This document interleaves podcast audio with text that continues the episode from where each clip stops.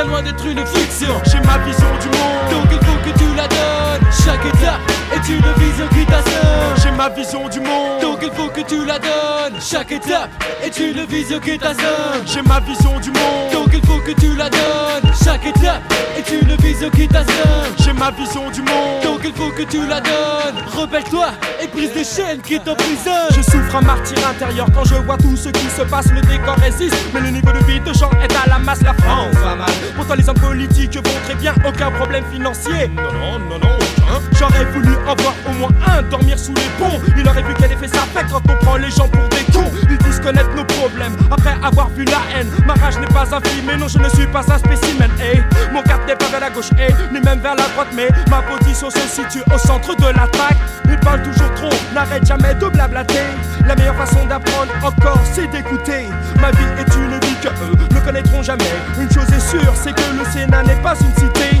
Ma vision de ce monde est liée constamment à leur sac. Je reste à ma place et dans le mic balance mes claques. J'ai ma vision du monde, donc il faut que tu la donnes. Chaque étape est une vision qui t'assomme. J'ai ma vision du monde, donc il faut que tu la donnes. Chaque étape est une vision qui t'assomme. J'ai ma vision du monde, donc il faut que tu la donnes. Chaque étape est une vision qui t'assomme. J'ai ma vision du monde, donc il faut que tu la donnes. Yeah, yeah. Plus les jours passent, plus la situation s'aggrave, l'heure est grave. Dans ton mental, mes paroles se gravent. Je gravite des vies aux alentours d'un point névralgique, au bord de l'explosion sur le front. L'heure est critique. À une échelle mondiale, j'ai autant de poids qu'un grain de riz. Et ma voix se perd comme une étoile dans l'infini. On frise la crise, mes mots traduisent mon analyse. Chaque vision est une étape qui te traumatise. La crise n'épargne personne, enfonce des tas de personnes que les personnes ont ouvert la bouche pour dire que le système leur dégradation. Ma fonction, jouer le critique sans modération. Je frappe leur audimat en refusant de baisser les bras. Ma voix est une arme explosive au service du bon droit. Et ben les passe à l'attaque et ne s'arrête pas. C'est en prenant le mic que les deux nègres partent au combat. J'ai ma vision du monde, donc il faut que tu la donnes. Chaque étape est une vision qui t'assomme. J'ai ma vision du monde, donc il faut que tu la donnes. Chaque étape est une vision qui t'assomme. J'ai ma vision du monde, donc il faut que tu la donnes. Chaque étape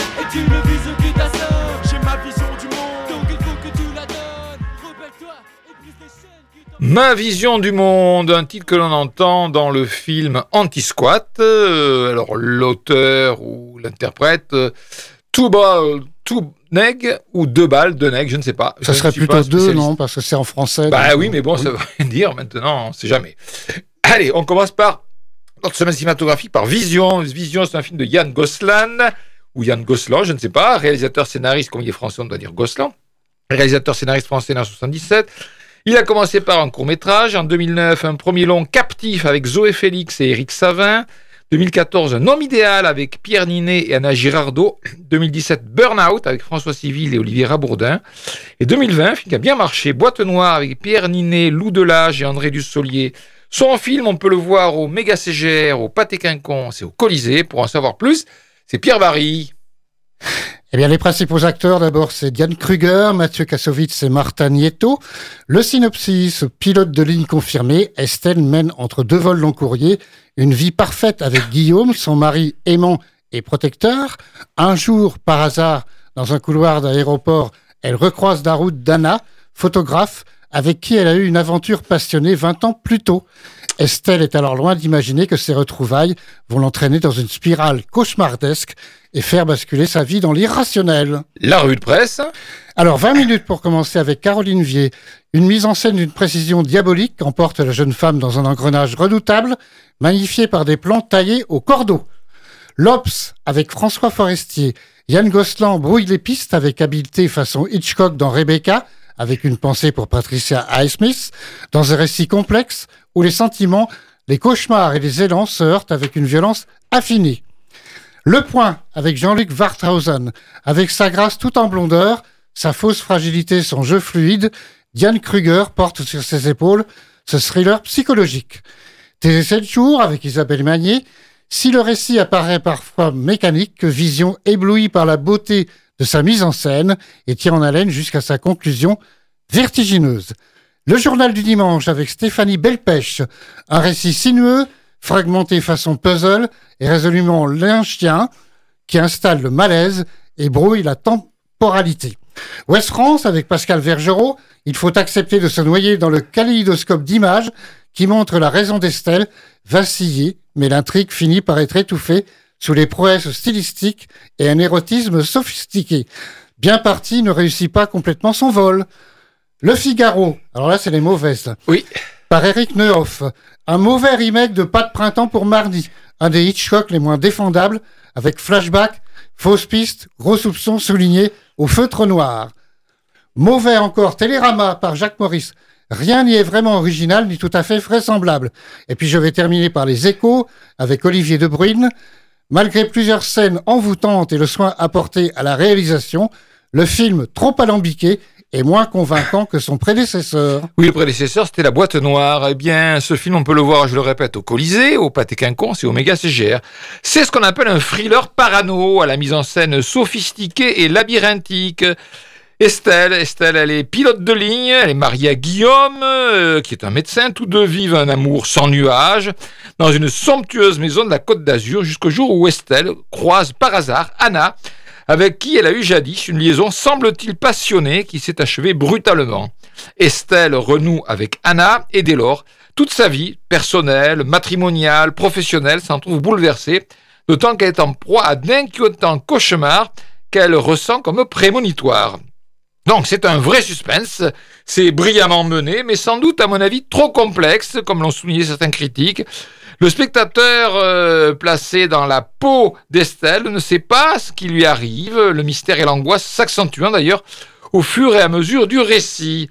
Donc image inquiétante, cadrage incongru, Yann Goslan, euh, mène euh, la barque de son intrigue avec euh, brio, avec un soin particulier apporté à la qualité et à l'élégance de l'image et des décors. Oui, c'est vrai que la, maison, euh, bon, on sent que c'est pas des économiquement faibles qui habitent là. Peut-être euh, certains trouveront-ils cela trop tiré par les cheveux, trop alambiqué, et c'est vrai que le spectateur est longtemps perdu, comme Estelle, face à la situation tant il y a de retournement. Estelle soupçonnant tour à tour son mari et Anna d'être à l'origine de ces tourments. Alors, question paranoïa ou machination, eh ben, l'épilogue ne dissipera pas forcément tous les mystères provoqués par un montage habile. Alors en tout cas, ça dure euh, pratiquement deux heures, mais on ne s'ennuie pas, malgré donc euh, la longueur. On apprécie ce portrait de femme moderne incarné par Diane Kruger, femme forte qui soudain vacille, se croyant victime donc d'une machination. Mais, je répète, ce récit est sûrement complexe, trop complexe dans sa temporalité pour séduire sans restriction. Certains spectateurs seront sans doute déroutés par cette sorte de jeu de piste pas toujours simple à appréhender. Moi j'ai aimé, mais je conçois parfaitement qu'on en ressorte un petit peu dérouté de ce film que l'on peut voir au Pâté, au Colisée et au Méga CGR. Au Méga CGR et au Pâté, on peut aussi voir Tony en famille. Tony en famille, c'est un film français de Nathan Ambrosini, Ambrosioni, pardon, Ambrosioni, Nathan Ambrosioni, réalisateur, scénariste, monteur, né en 99, donc vous voyez, il est tout jeune, 24 ans. Il a réalisé en 2016 Thérapie, envoyée directement sur les étagères des VOD, et en 2018 Les drapeaux de papier avec Noémie Merlan et Guillaume Guix. J'ai dû voir ça, les drapeaux de papier, mais je n'en ai aucun souvenir. Antonia, dite Tony, élève seule ses cinq enfants, un job à plein temps. Elle chante aussi le soir dans les bars, car il faut bien nourrir sa famille. Tony a du talent, elle a enregistré un single qui a cartonné, mais ça c'était il y a 20 ans. Aujourd'hui, ses deux aînés s'apprêtent à rejoindre l'université, alors Tony s'interroge. Que fera-t-elle quand toute sa progéniture aura quitté le foyer? À 43 ans, est-il encore temps de reprendre sa vie en main? Ben, La rue presse, elle est unanimement élogieuse. Ça commence par Carl dans 20 minutes. La générosité de Tony en famille doit beaucoup à la performance solaire d'une Camille Cotin comme touchée par la grâce. Emmanuel Spalacinta dans Cinématiseur, ce film en apparence très simple, en apparence seulement, nous a cueillis. Xavier Lerper dans l'Obs. Le deuxième film de ce jeune cinéaste est une enthousiasmante comédie de la seconde chance, bigarrée, bruyante et survoltée. C'est bien l'avis d'Olivier Delcroix dans Le Figaro qui déclare que c'est enlevé, touchant et drôle. Nicolas Bastuc dans Le Point, Camille Cotin ne fait pas que porter cette tribu aimante et ingrate à bout de bras. Ce joli film de Nathan Ambrosioni repose en grande partie sur son jeu, tout en sensibilité continue, en sensibilité contenue. Thomas Borès en première, ce nouveau film de Nathan Ambrosioni, parvient avec délicatesse à faire exister et coexister cette myriade de personnages et de cerner leurs préoccupations communes. Et on continue. Télérama, Guillemette Odissino, Nathan Ambrosioni, il y a 24 ans, un nouveau film qui frappe par la, maturité de son écriture et son impressionnante certitude. Baptiste Thion, journal du dimanche, distillant, un charme enveloppant sans verser dans le sentimentalisme boursouflé, Nathan Ambrosioni ne néglige aucun de ses nombreux personnages, croqués avec une tendresse évidente, c'est son grand mérite. Allez, on va en prendre un autre, mais on aurait pu continuer comme ça longtemps. Fabrice Leclerc, Paris Match, même s'il ausculte patiemment les travers du patriarcat et de la place des femmes, Ambrosioni ne verse jamais dans le mélo facile ni dans le pamphlet féministe et signe une chronique douce amère sur l'amour maternel, l'amour maternel, la fraternité, l'adolescence rebelle aussi. Voilà donc Tony en famille, à voir au méga CGR et au Pâté Quinconce. C'est un magnifique portrait d'une femme d'aujourd'hui à travers la chronique de la vie quotidienne de Tony. Tony, euh, c'est une euh, mère de famille, veuve, élevant ses cinq enfants, euh, ses cinq enfants, pas ses cinq enfants, ses cinq enfants, en parlant français, aujourd'hui adolescent. Tony, elle a été une vedette, un peu à son corps défendant, il y a vingtaine d'années. Hein. vedette parce que finaliste d'un télécrochet style Star Academy. Elle a donc connu son heure de gloire, son heure de gloire et aujourd'hui, elle est une quadragénaire et ses journées sont bien remplies à gérer sa maisonnée et les humeurs de ses enfants. Alors bonjour la charge mentale, comme on dit aujourd'hui. Hein. Mais Tony, eh bien, elle envisage, maintenant que ses ados sont grands, de euh, reprendre sa vie personnelle en main et, euh, par exemple, reprendre ses études. Elle a envie de devenir, par exemple, prof. Voilà. Tony, ben, c'est Camille Cotin, admirable, en mère courage, mais une mère courage euh, sans, la moindre, sans le moindre misérabilisme, une mère courage pleine d'énergie, toujours à régler les problèmes du quotidien, les plus triviaux, mais aussi les problèmes existentiels de ses enfants aimants, certes, mais égoïstes et ingrats. Le casting des ados est impeccable. Le film ne tombe jamais dans les poncifs scénaristiques habituels à ce genre de film. Il y a beaucoup de tendresse, beaucoup d'amour dans cette famille, malgré les fréquents coups de gueule. Le ton est juste, le ton est délicat. Beaucoup de femmes qui vivent ce genre de situation, beaucoup de mères célibataires vont sans doute se reconnaître en Inès. Je dirais que c'est un film intelligent, bien construit, qui évite bien les obstacles et les scènes attendues habituelles euh, en se focalisant sur le quotidien le plus trivial, les courses, le ménage, les bobos, les états d'âme des uns et des autres. Un film sur les liens indestructibles entre une mère et ses enfants. C'est touchant, c'est drôle. Pour moi, c'est une vraie réussite. Je sais que Pierre est un peu moins enthousiaste. Moi, j'ai pas détesté, mais je suis un peu mitigé, c'est vrai. Alors, Tony, c'est Antonia, donc, la quarantaine, 42, pour être précis, interprétée par Camille Cotin. Elle est la mère de cinq ados, trois filles, deux garçons. Cette situation n'est pas facile tous les jours, d'autant plus que le père est décédé, mais on l'apprend ça au cours du film. Au début, on ne sait pas trop. Hein. Mhm. Elle doit donc assumer seule, mais elle veut rentrer à la fac, reprendre ses études. Le métier de chanteuse n'est en effet pas facile tous les jours non plus, et peut-être pas lucratif non plus. Le film tourne souvent au mélo, c'est là que je vais être un peu méchant. Ah. Des scènes touchantes, c'est vrai, un peu trop démagogique à mon doux, car souvent il ne manque plus que les violons. Ce film se laisse néanmoins regarder avec une belle prestation de Camille Cotin. Euh, à mon avis, c'est son meilleur film. Et en plus, il ne dure qu'une heure trente-six. Voilà. Et donc, euh, ça, Pierre et bon l'apprécie. Alors, c'est un film qu'on peut voir au Pâté Quinconce et au Méga CGR. Et dans ce film, à la toute fin, sur le générique de fin, on entend cette chanson As We Go Along, The Monkeys, et c'est sur Radio Alpa, 107.3 FM Le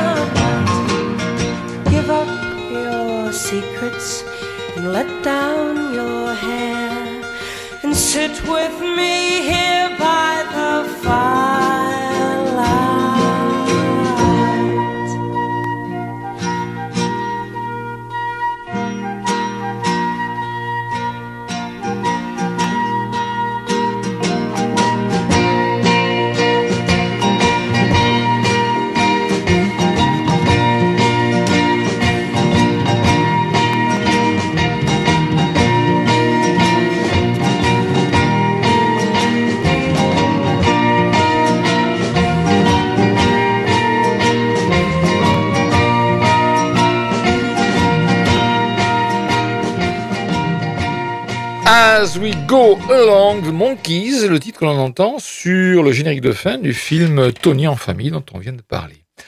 Anti-Squat, Anti-Squat, c'est un film de Nicolas Siol que l'on peut voir au cinéaste, uniquement au cinéaste, avec deux séances par jour. Euh, Nicolas Siol, c'est un réalisateur scénariste français. Il a commencé par le court métrage en 2016 un long métrage, le premier, euh, Corporate, avec Céline Salette, euh, Lambert Wilson et Stéphane de Grosse. C'était très bien d'ailleurs, moi je m'en souviens. Corporate. Et donc c'est son deuxième long métrage. Eh bien, pour en savoir davantage, c'est Pierre Barry qu'il faut écouter. Alors, le film dure 1h35. Les principaux acteurs, Louise Bourgoin, Sami Belkessa et Sam Mirosaini. Le synopsis, Inès est menacée de se faire expulser de chez elle avec Adam, son fils de 14 ans, à la recherche d'un emploi elle est prise à l'essai chez Antisquat, une société qui loge des personnes dans des bureaux inoccupés pour les protéger contre les squatteurs. Son rôle, recruter les résidents et faire respecter un règlement très strict. Inès est prête à tout pour se faire embaucher et s'en sortir avec Adam. Mais jusqu'où ira-t-elle? La revue de presse. Alors 20 minutes avec Caroline Vier. Nicolas Filleul, réalisateur de Corporate, signe un film passionnant autour d'un personnage plus complexe qu'il n'y paraît. Marianne avec Olivier De Bruyne, Nicolas Sillol décrit avec un scrupuleux réalisme le mécanisme légal, mais retort de la protection par l'occupation qui vise à empêcher les squatteurs d'occuper des logements provisoirement désertés.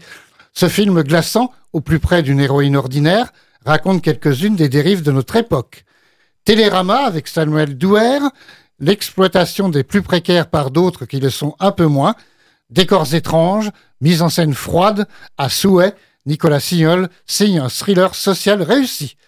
L'Obs avec François Forestier. Cinéma militant, juste et émouvant, austère, mais nécessaire. Alors, le méchant, c'est le Parisien, avec l'ensemble de la rédaction. Même si le scénario s'inspire de faits réels, il s'avère si maladroit qu'il nous perd en cours de route. Première, avec Damien Leblanc. Malgré sa narration parfois mécanique, cette fable engagée nous plonge ainsi jusqu'au dernier plan dans une zone moralement trouble et captivante. Télé 7 jours avec Isabelle Magnier, cinéaste engagé, Nicolas Sillol construit un angoissant huis clos sur le droit au logement et, malgré un récit parfois convenu, réussi en empruntant au thriller une fable originale sur la violence sociale. Et puis il n'a pas aimé, pour finir, Libération avec Camille Nevers, entre mise en scène vide et absence de rythme, le film de Nicolas Sillol avec Louise Bourgoin sur les occupations d'immeubles ne parvient pas à prendre vie et verse parfois dans l'affreux. Anti-Squat, c'est au cinéaste, deux séances par jour. Vous le voyez, une revue de presse euh, avec des critiques très partagées. Eh bien, moi, je fais partie de ceux qui ont apprécié le film. C'est un film social très intéressant sur une situation dont, je dois dire, j'ignorais l'existence. Euh, Inès, donc, euh, c'est une ancienne agent immobilier au chômage. Elle est mère célibataire d'un fils de 14 ans et elle est menacée d'expulsion de son propre logement. Aussi, eh bien, elle saute sur l'occasion d'un nouveau job auquel elle postule. C'est quoi ce nouveau job C'est travailler pour une société qui propose à des entreprises qui ont des locaux vacants, des entreprises de bureaux notamment, et qui craignent que ces locaux soient squattés, d'y loger provisoirement des résidents, des résidents et non des locataires. C'est tout ce qui fait la différence. Alors, ces résidents, eh ils sont logés contre un, loyer très modeste, mais ils ont aussi l'obligation d'assurer l'entretien de, de leur logement et de l'immeuble. Mais il y a aussi un règlement très strict, voire draconien, pour leurs conditions de résidence. Alors bien vite, eh ben, Inès se retrouve prise entre deux feux. Elle partage d'un côté le quotidien des résidents, puisqu'elle-même habite cet ancien immeuble de bureau, et forcément, elle les côtoie, ces autres résidents, et elle lie des amitiés avec eux, mais en même temps, elle doit assurer le bon ordre de l'immeuble et veiller à l'application des règles. Voilà, donc c'est un beau portrait de femme, comme tout à l'heure avec Camille Cotin d'Anthony en famille, un beau portrait de femme, euh, prise dans un dilemme permanent, entre solidarité et égoïsme bien compris. Une femme qui a les pieds dans les deux situations en même temps. Euh, un film qui évoque la pratique et les conséquences de la loi anti-squat, euh, qui est bâtie sur un principe généreux, hein, trouver un hébergement à des travailleurs pauvres, comme on les avait. Je bien des travailleurs pauvres, c'est pas des SDF, parce qu'il faut qu'ils puissent payer leur, euh, leur, leur loyer. Et pour rentrer dans ces logements, ils doivent pas passer un casting, mais ils doivent déposer, un dossier. Mais le film montre aussi les effets pervers et les dénonce, puisque ceux qui bénéficient de ces logements sont à la merci de ceux qui leur en font bénéficier, à savoir des sociétés prestataires de services. Alors Louise Bourgoin, eh bien, euh, elle est euh, un personnage complexe, euh, pris par la situation. on voit les ambiguïtés qui sont provoquées par cette situation. C'est un film social qui évoque donc le problème du logement dans les grandes villes, pour ceux qui ont des moyens insuffisants pour se loger, et ce nouveau mécanisme pour pallier le problème. Alors simplement, le film est un film un petit peu, on va dire, militant, et forcément les propriétaires sont tous des méchants, et les locataires sont tous des gentils, mais ça c'est le côté militant du film qui est un petit peu agaçant, mais bon, ça n'empêche que le film est, euh, intéressant. Je dirais pas agréable parce que ça n'est pas un sujet agréable, mais c'est un film intéressant que moi je recommande aux cinéastes deux séances par jour. Alors au cinéaste toujours, mais là je vais moins le recommander, c'est le Gang des Bois du Temple. C'est un film euh, de euh, Rabat Hammer Zaimesh, acteur, réalisateur, scénariste né en 66. 2001, réalisation de Wesh Wesh, qu'est-ce qui se passe? 2005, Blade Number One. 2008, Dernier Maquis. 2011, Les Chants de Mandrin avec Jacques Nolot. Alors les autres, c'est il est acteur et réalisateur. 2015, Histoire de Judas et 2019, Terminal Sud avec Ramzi Bedia. Donc euh, Rama, Rabat Hammer Zaimesh a son actif déjà six longs métrages, c'est son septième. Il est proposé donc par les cinéastes avec euh, une ou deux séances par jour. La durée, 1h54. Un militaire à la retraite vit dans le quartier populaire des Bois du Temple, en banlieue parisienne, au moment où il enterre sa mère, son voisin, bébé, qui appartient à un groupe de gangsters de la cité, s'apprête à braquer le convoi d'un richissime prince arabe. Le, la rue presse, comme il se doit, Alex Masson dans Cinématiseur. Si Rabat Hammer Zaimesh revisite le film noir, c'est peut-être parce que cette couleur est celle qui va le mieux au monde actuel. Xavier Harper dans l'Obs déclare que c'est un film froid, noir et percutant. Baptiste Thion, le journal du dimanche, ce thriller aux accents melvilliens, ouais, je veux bien, qui s'inspire d'un fait divers survenu en 2004, transcende le film de braquage. Le réalisateur de Wesh Wesh, qu'est-ce qui se passe? S'attachant à dépeindre le quotidien et la touchante amitié qui unit ses protagonistes avec une approche pleine d'humanité. Jacques Mandelbaum dans Le Monde, quel magnifique film de hold-up se dit-on au sortir de la séance. Magnifique ne surtout pas ressembler à ce que l'on en attend, à l'instar des plus grands néo-noirs. Magnifique, plus précisément, d'être retravaillé de l'intérieur, acclimaté à une donne géographique et sociale, redéfinie selon un tempérament artistique. Luc Chessel dans Libération, ce film est comme un hold-up délicat, comme une lutte à mort câline, comme une tragédie qui y croirait encore, dur comme fer, rien que pour venger ses personnages et tous ceux pour lesquels ils se tiennent en riant, tous ceux pour lesquels ils tombent. Pascal Vergerot dans West France, une réflexion passionnante sur la violence que l'on doit à Rabat Hammer Zaimesh. Télérama, euh, Jacques Maurice, assurément, le réalisateur a créé une forme de poésie pure et dure qui fait décoller le film du bitume et du béton.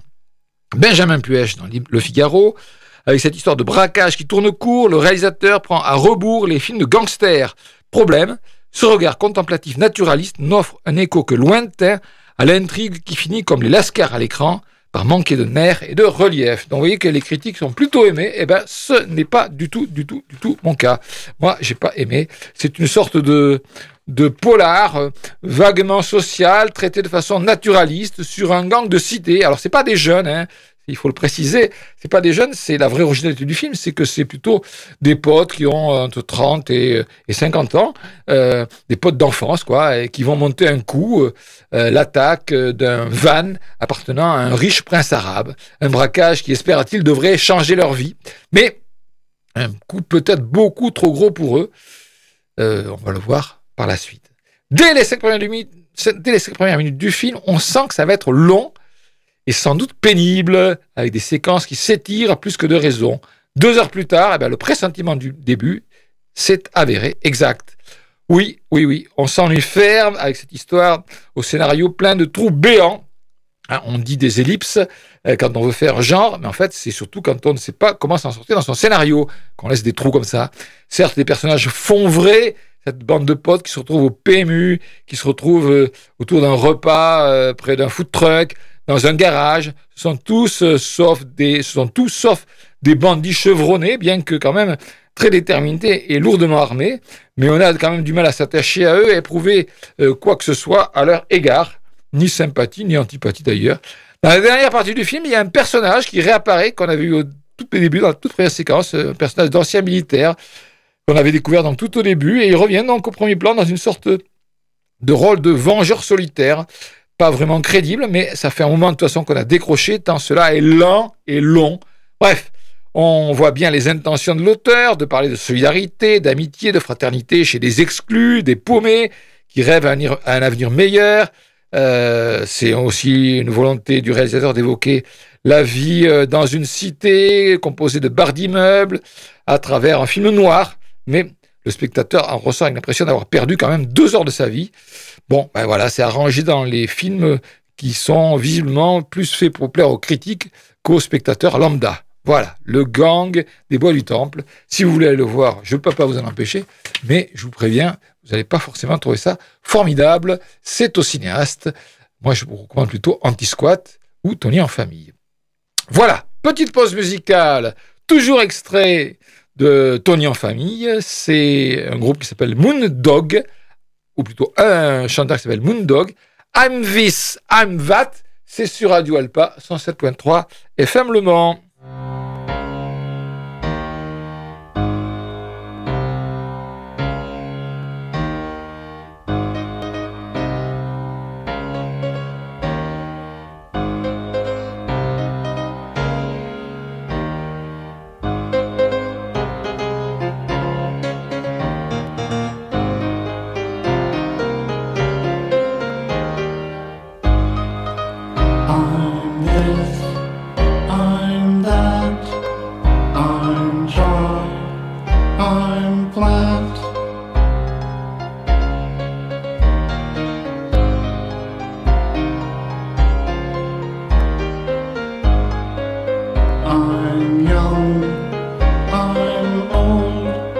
I'm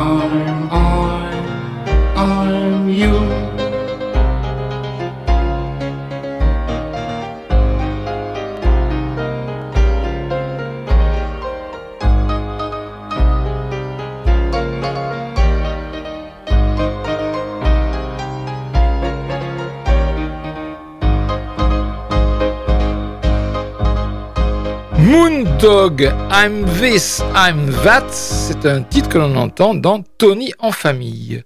Le ciel rouge, le ciel rouge, on reste au cinéaste. Deux séances par jour pour ce film de Christian Petzold. Christian Petzold, c'est un réalisateur scénariste allemand né en 60. Il a fait des téléfilms, des courts-métrages. Beaucoup d'autres films restés inédits en France, donc on va pas tous les citer. Mais à partir de 2012, ces films ont été distribués. À 2012, c'était Barbara avec Nina Hoss. 2015, Phoenix 2010, avec Nina Hoss aussi. 2018, Transit avec Jean-Pierre Daroussin et Paula Beir, Baer plutôt, puisque c'est allemand, Paula Baer.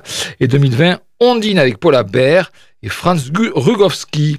Euh, j'ai vu, moi, euh, Ondine. C'était assez étrange, mais c'était pas si mal que ça.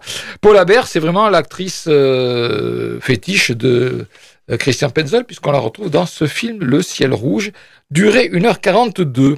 Une petite maison de vacances au bord de la mer Baltique, les journées sont chaudes, et il n'a pas plu depuis des semaines.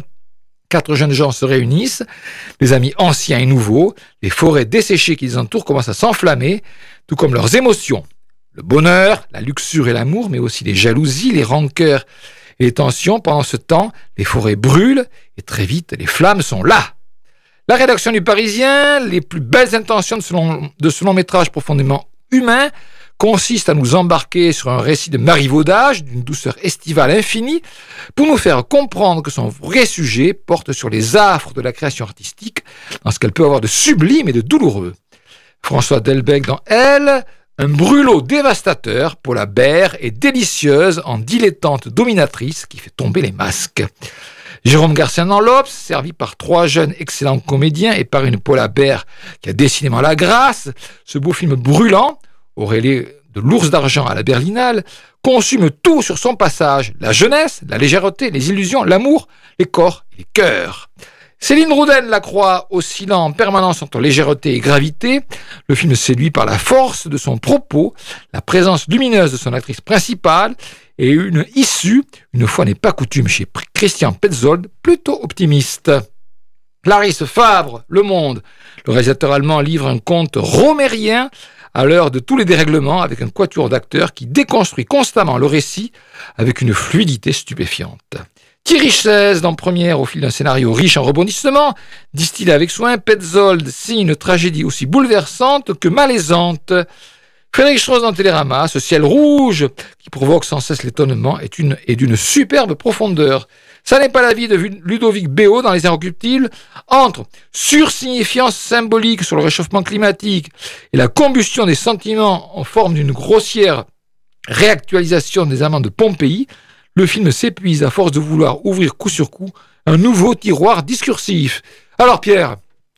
Alors, euh, moi, bah, je suis assez mitigé aussi, en fait. Ce film a obtenu le Grand Prix du jury au Festival de Berlin. Il faut dire que ce film est allemand, ça peut peut-être aider. Je dis ça parce que je suis sorti euh, mi-figue, mi-raisin, en effet. Et je n'y ai pas trouvé mon compte. J'y ai trouvé quelques longueurs, bien qu'il ne dure qu'une heure quarante-deux. Par exemple, les images répétées de l'incendie qui ravage la forêt, d'où le titre, Le ciel rouge, et puis une romance qui a du mal à prendre tournure au bord de la mer. Je retiens tout de même, et là je suis d'accord avec les critiques, la sensualité de l'actrice Paola Baer. Et puis ce film colle bien à l'actualité météo, puisqu'il se déroule au cours d'un été chaud et étouffant. Voilà, et eh bien cet été chaud et étouffant, vous pouvez le voir dans une salle climatisée au cinéaste avec deux séances par jour pour ce film de Christian Petzold. Euh, ciel, le ciel rouge. Inside. Inside, c'est un film euh, d'épouvante horreur, interdit moins de 12 ans, durée 1h39, de Bishal Dutta. Bishal Dutta, c'est un réalisateur scénariste d'origine indienne. C'est son premier long métrage. Auparavant, il a, il a réalisé des épisodes d'une série. Et Inside, où est-ce qu'on peut le voir? Eh bien, on peut le voir uniquement au méga CGR. 1h39. Euh, Sam, une adolescente sans histoire, assiste à un phénomène surnaturel terrifiant dans son école. Sa meilleure amie en est la première victime. Elle sera la suivante si ce qui est enfermé parvient à s'échapper. Là, on ne peut pas dire que le synopsis vous en dise trop. Hein. Stéphanie Belpêche, le journal du dimanche, une descente aux enfers d'une singularité revigorante qui redouble d'inventivité au niveau de la mise en scène. C'est bien la seule à avoir trouvé ça bien. Elle n'a peut-être pas vu le même film que les autres, parce que les autres, ça se gâte. Hein. Le Parisien. Hélas, Dutas ne fait pas grand-chose de son idée de départ et son monstre, un pichacha, comme ça qu'on dit, mangeur de chair humaine aux motivations obscures, s'avère complètement raté. Augustin Pietron Locatelli dans Télérama, ce film tout en hors-champ, pato et jumpscare prévisible, ne concrétise, ne concrétise qu'un ennui quasi mortel.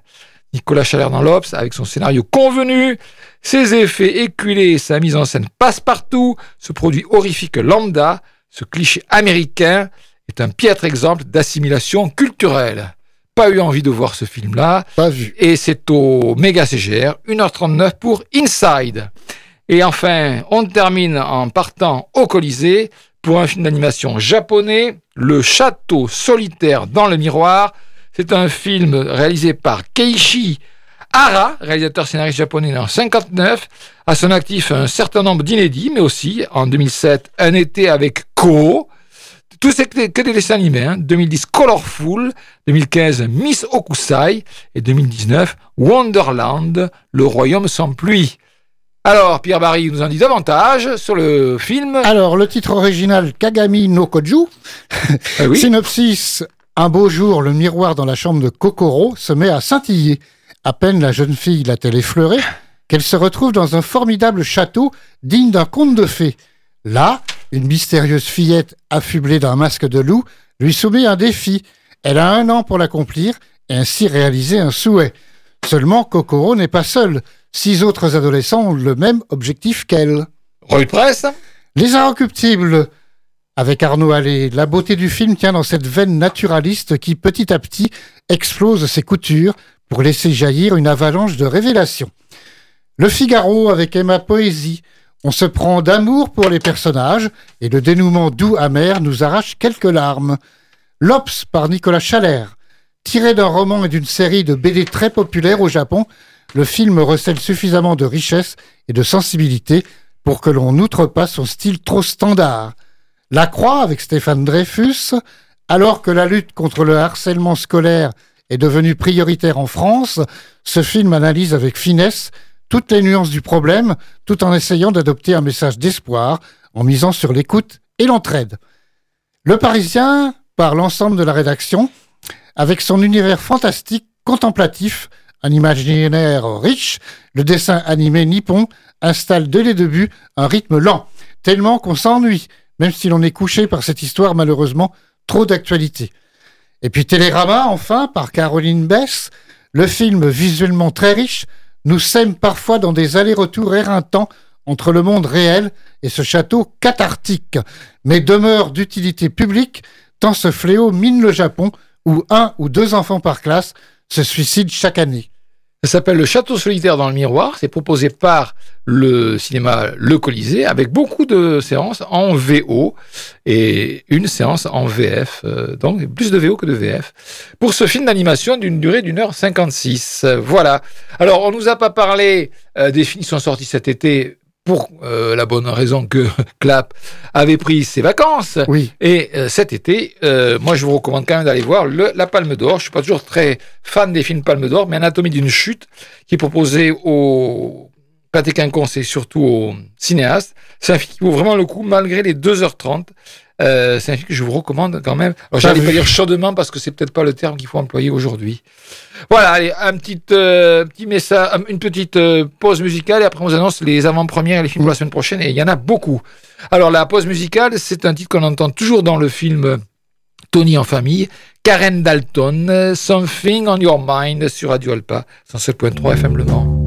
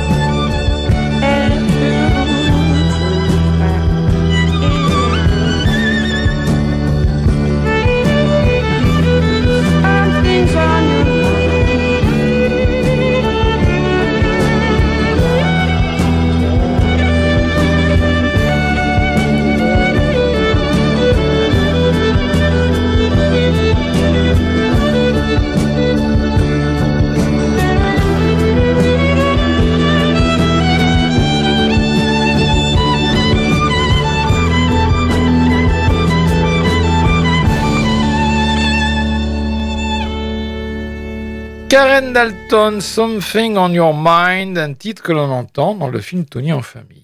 Allons-y pour les avant-premières. Alors sachez que, comme tous les ans, eh ben, le pâté, euh, à pareille date, en septembre, vous propose une semaine non-stop d'avant-première. Les directeurs de salle vous diront que le mois de septembre est un des plus mauvais mois en termes de fréquentation. Donc, il faut essayer d'attirer le chaland. Et là, c'est avec des avant-premières. On commence dès mardi à 20h. Un métier sérieux, le film sortira le lendemain. Et puis, à mercredi, c'est un petit peu particulier, c'est Luc Besson qui vient présenter Dogman. Dogman sortira qu'à la fin du mois. Alors, on peut le voir à 19h45. Euh, Luc Besson fera la présentation du film au pâté, mais il fera la discussion, le débat au euh, méga CGR. Donc, il est prudent de réserver au méga CGR parce que il risque d'y avoir beaucoup, beaucoup de monde. Il s'est peut-être déjà même complet pour aller voir Dogman. Donc, je répète, Dogman, c'est mardi à 19h45. Euh, Mercredi, au- non non, non, mardi. Ah oui Euh, mercredi, mercredi, Ah mercredi. oui oui, t'as raison, mercredi. Mercredi. Dogman, ça sera à 19h45 en présence de Luc Besson au euh, pâté. Et euh, le soir, toujours à 20h cette fois-ci, à la fin du film euh, Dogman, donc ça sera vers 22h et quelques, eh bien, euh, Luc Besson viendra discuter avec le public pour euh, ceux qui seront au CGR. Sinon, ben, jeudi sortira Acide. Acide, c'est une avant-première. Alors, je sais plus, Acide, si c'est le film avec Guillaume Canet, oui, c'est le film avec Guillaume Canet et Laetitia Doche qui sortira le 20 septembre. Et puis pour les autres films, eh bien, on vous en parlera la semaine prochaine. Mais sinon, on vous annonce déjà les sorties. Euh, ah si, il y a autre avant-première, mais ça, euh, ni, ni Pierre ni moi n'irons voir, c'est la, la Nonne 2. Oui, parce qu'il y a eu une Nonne tout court, tout court. Et là, c'est la Nonne 2, c'est un film d'épouvante. Hein. Oh. Et donc, c'est euh, à 20h et 22h20 au Méga et 22h au Pâté. Bon, mais ça sort mercredi prochain. On aura le temps d'en reparler la semaine prochaine, encore que ni Pierre ni moi n'irons le voir, donc on chroniquera pas Je ça. mais- pense pas, non. les films de l'affiche la semaine prochaine, il y a quand même du, lourd, malgré tout. Un métier sérieux, donc, de Thomas Lilti, avec Vincent Lacoste. Le métier sérieux, c'est le métier de prof, donc je vais aller voir ça avec euh, un œil euh, très intéressé. Et donc, je répète, l'avant-première, c'est mardi à 20h, mais mercredi, c'est pour tout le monde. Hein.